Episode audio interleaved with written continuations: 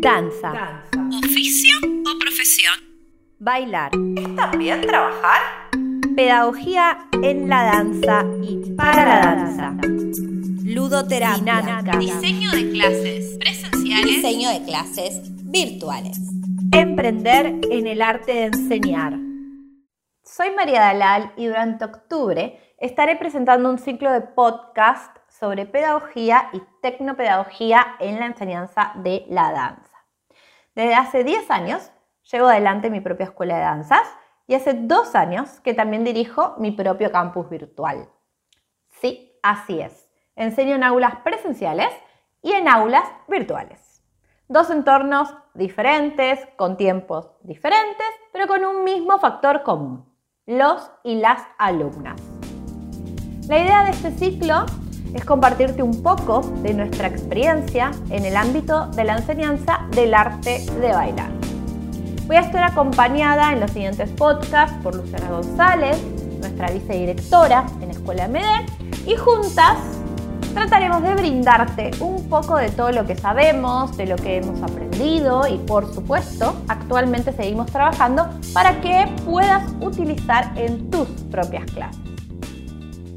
Soy bailarina profesional, intérprete de danza oriental, intérprete de danzas polinesias en los estilos de Ori Rapanui, Ori Tahiti y Hula.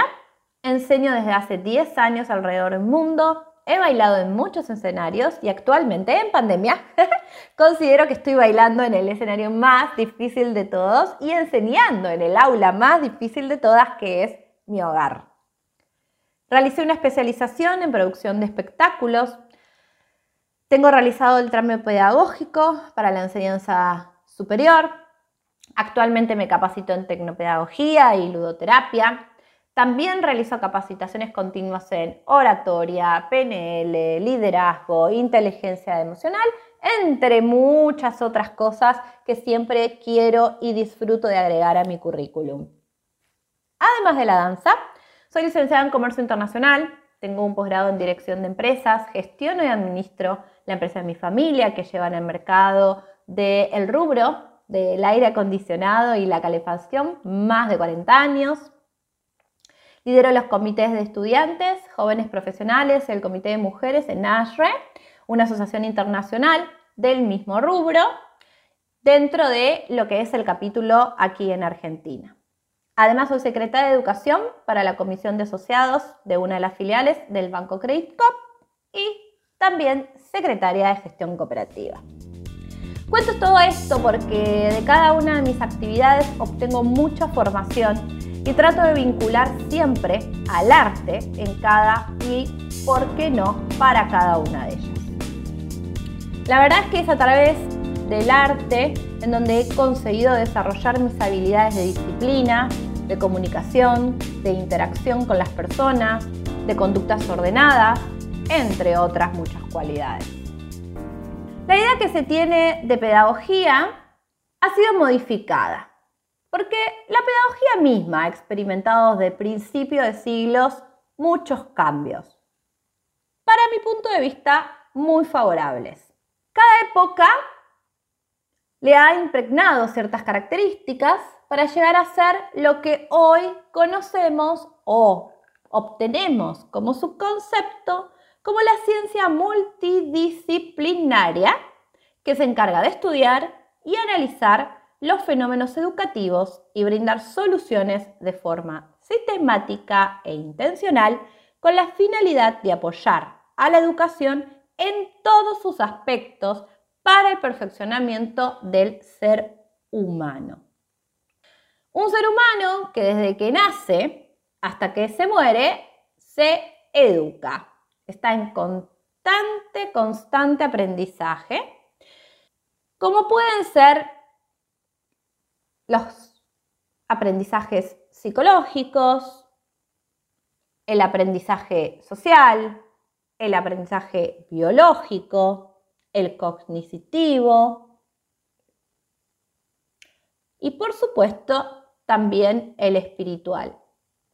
Cada uno de estas estos aprendizajes o estos desarrollos. Tiene, por supuesto, un concepto que iremos viendo en los sucesivos podcasts.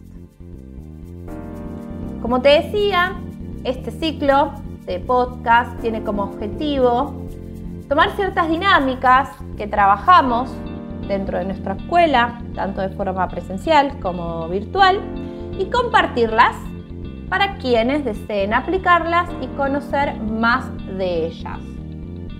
Tomaremos muchos aspectos teóricos y fundamentos teóricos de la pedagogía y la tecnopedagogía y vamos a aplicarlo en el desarrollo de una clase de danza o de una formación en danza de los distintos bailarines.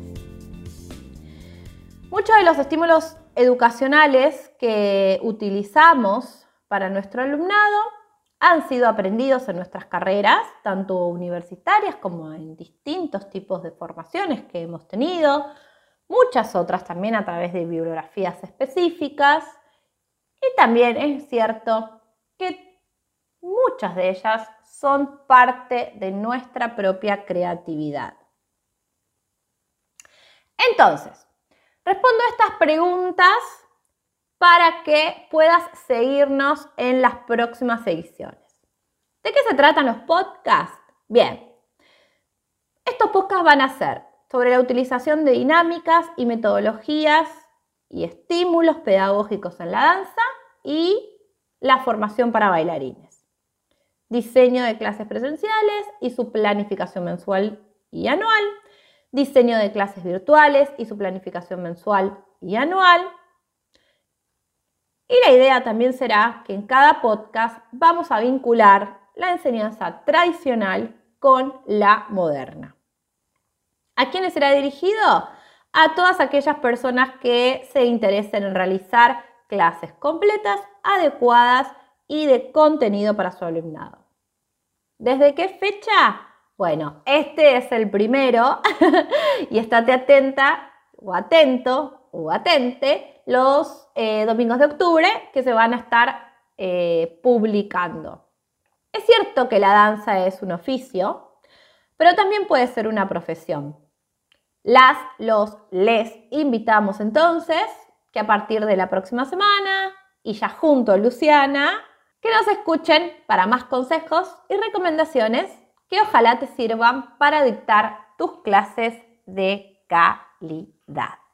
Te invito a que visites mi página web www.mariadalandanzas.com y a través de ellas puedas tener contacto conmigo en mis redes sociales y también en las redes sociales de mi escuela y de mi plataforma e-learning para que te enteres de las novedades y de todos los cursos que tenemos disponibles para formar bailarinas y bailarines en todo el mundo.